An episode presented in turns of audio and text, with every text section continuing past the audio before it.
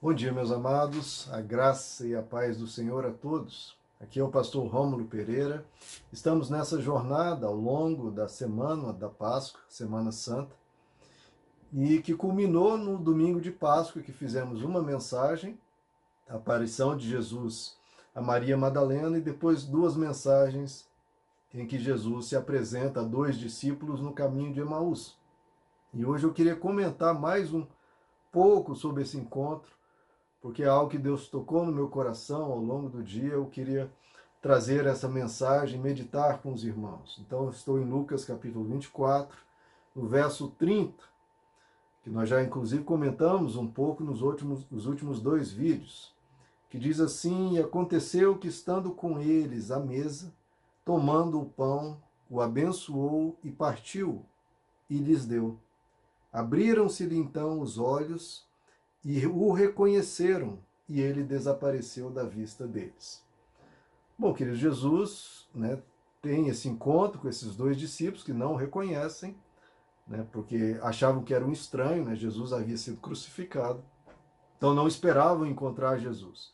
Conversam com esse estranho, esse estranho explica que realmente o Messias verdadeiro deveria sofrer antes de entrar na sua glória. Esses dois discípulos convidam esse estranho para ficar com eles na casa.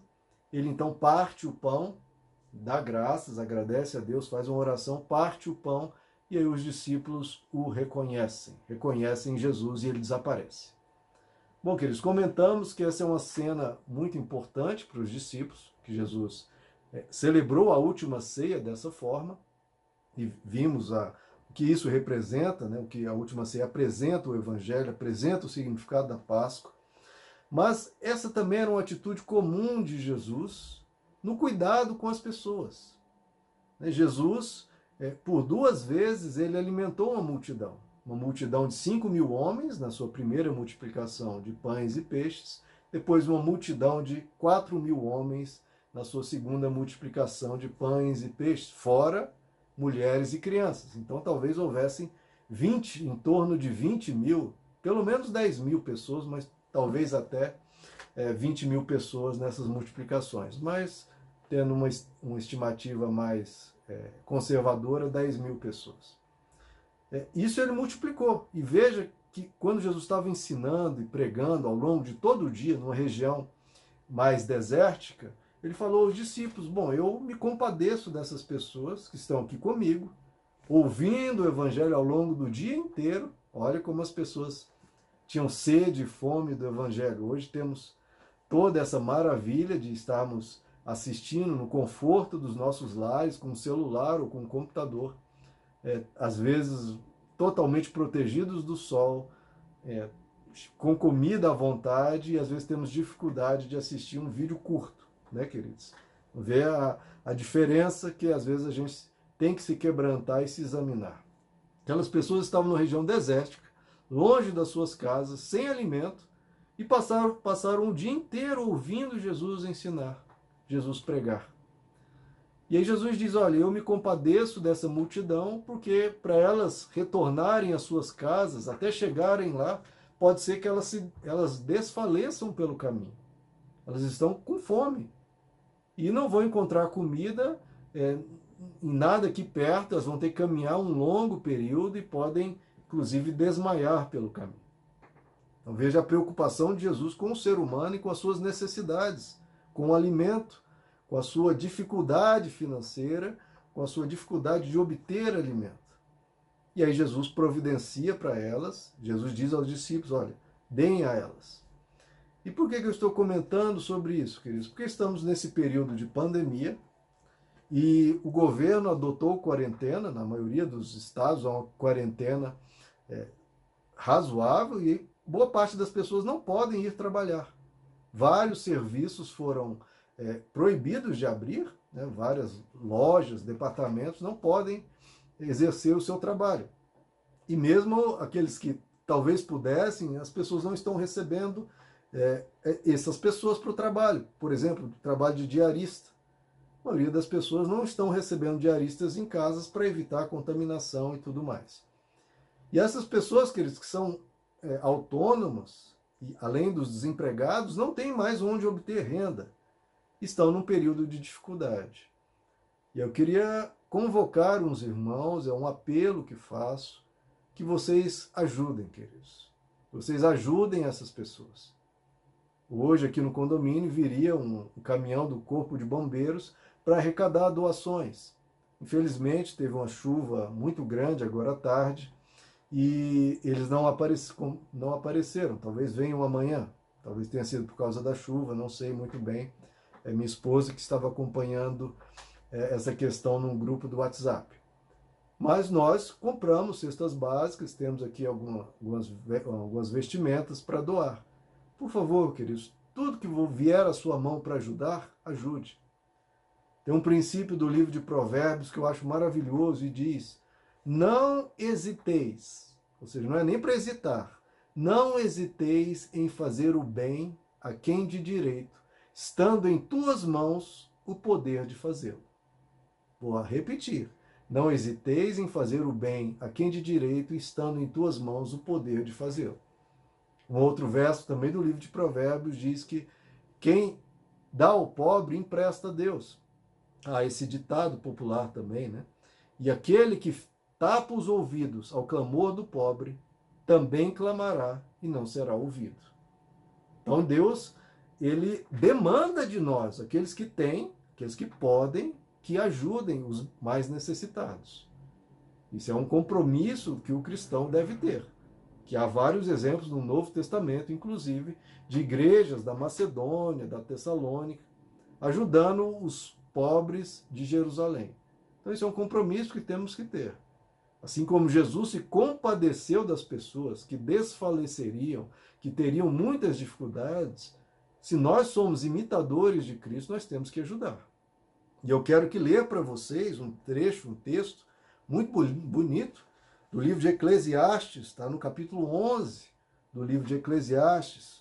Tem alguns conceitos aqui, eu quero ler para vocês. Atire o seu pão sobre as águas, e depois de muitos dias você tornará a encontrá-lo. Vou continuar a leitura. Mas o que, que o texto diz? Se você jogar pão sobre as águas, depois de muitos dias, muitos dias você voltará a encontrá-lo.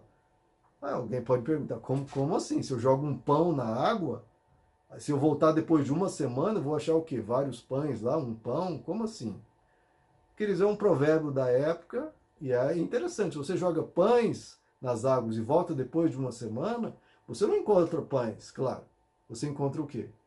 Peixes. Muitos peixes. Peixes gordinhos, peixes bem alimentados. Então, esse é o princípio da, até da piscicultura. Você dá o alimento para o peixe para depois colher aquele alimento extremamente nutritivo, extremamente maravilhoso. Então é isso. Você é, dá algo e lá na frente isso vai redundar em benefícios para você.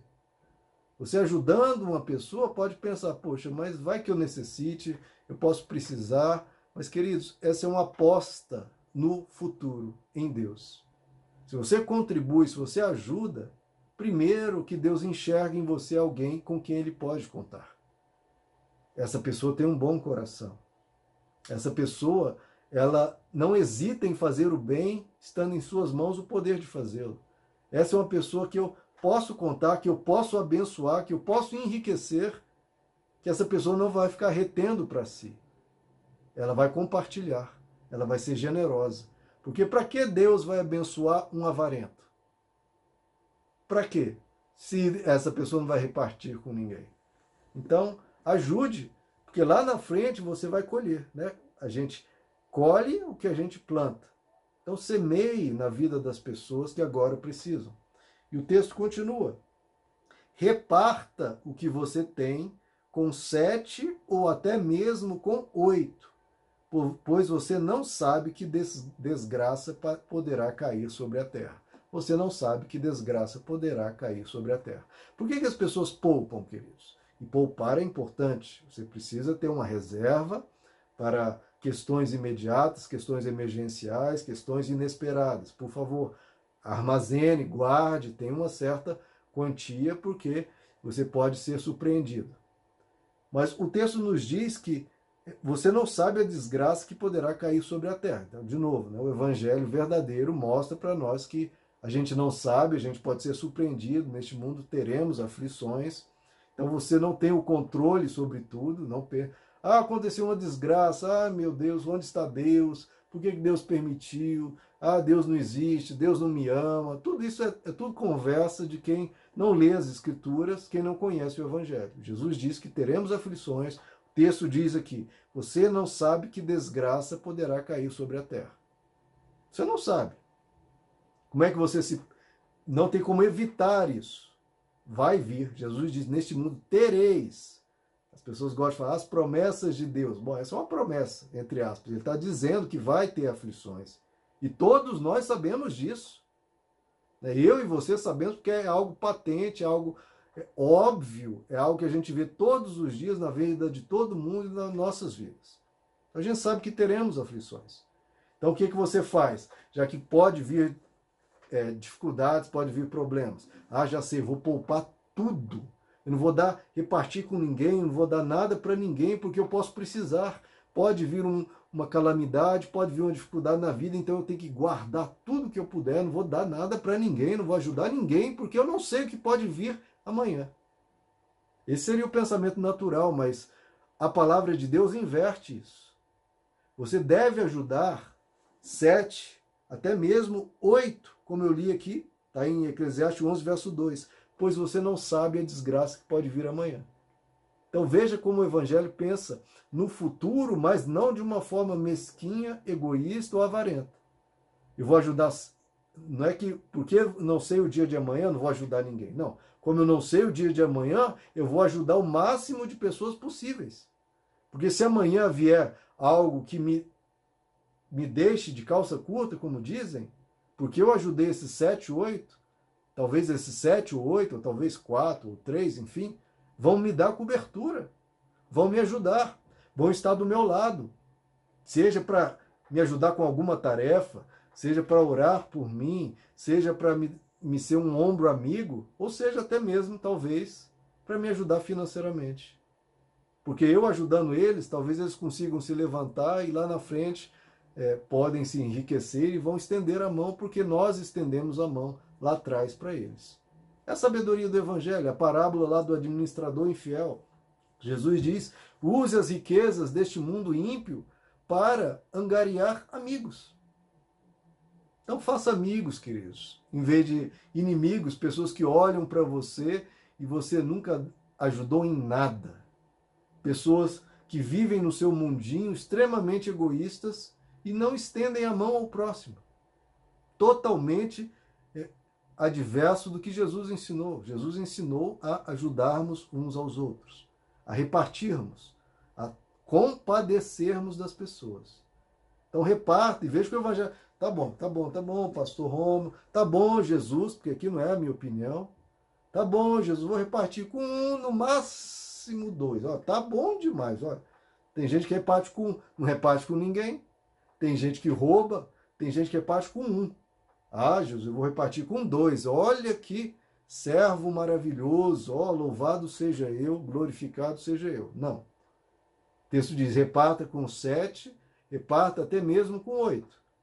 Dentro das suas condições. Estou falando que com quem pode. Reparta com sete ou oito. Porque, queridos, isso mostra a abundância da sua generosidade e o coração compassivo que você tem. Faça isso, queridos, que Jesus diz. Você não vai estar, talvez, acumulando tesouros na terra, onde a traça, a ferrugem e o ladrão roubam. De novo, Jesus mostrando a realidade da vida. Ladrões roubam, traças e ferrugem corrói. Não, em nome de Jesus eu declaro que o ladrão não vai roubar. Bom, esse Jesus que você está citando o nome dele foi quem disse que o ladrão vai roubar, a traça e a ferrugem vão corroer. Ele disse. Então, como é que você vai, em nome de Jesus, eu repreendo o que Jesus disse? Ele disse, está escrito. Isso pode ocorrer na vida das pessoas. E vai ocorrer, nós teremos aflições. Ah, mas então para que serve Jesus? Para você primeiro aprender que esse não é o foco. O foco, é, até ele disse: não acumuleis tesouros na terra. Não é para acumular. Não conte com ele para isso, porque ele diz que não é para fazer isso. Ele diz que é para fazer o que então? Acumuleis tesouros nos céus. Porque lá sim, ladrão não rouba, nem ferrugem destrói, nem a traça destrói. É para acumular nos céus. E como é que você acumula? Não é para colocar um pouquinho no céu, é acumular. O que é acumular? Ajudar 7 e 8. Se você quer acumular, ter uma riqueza, entre aspas, nos céus, agradar o coração de Deus, colocar um sorriso na face de Deus. Olha o privilégio que você tem, colocar um sorriso na face de Deus. Como você faz isso? É simples. Ajude 7 8. Então, se você for no supermercado, você vai. Ou talvez você peça aí pela internet, peça online, né, para ter o delivery, a entrega. Peça. Não, ah, eu vou pedir uma cesta básica. Você sabe, tem várias pessoas precisando peça cestas básicas para essas várias pessoas. Boa parte dos que estão me ouvindo, os 55, 60 reais de uma cesta básica é muito pouco. A pessoa gasta ali é, num lanchinho do McDonald's, às vezes o dobro disso num restaurante. Muitos que estão me ouvindo têm essas condições. Então, você pode eventualmente fazer uma comida no seu lar para gastar menos e comprar cestas básicas.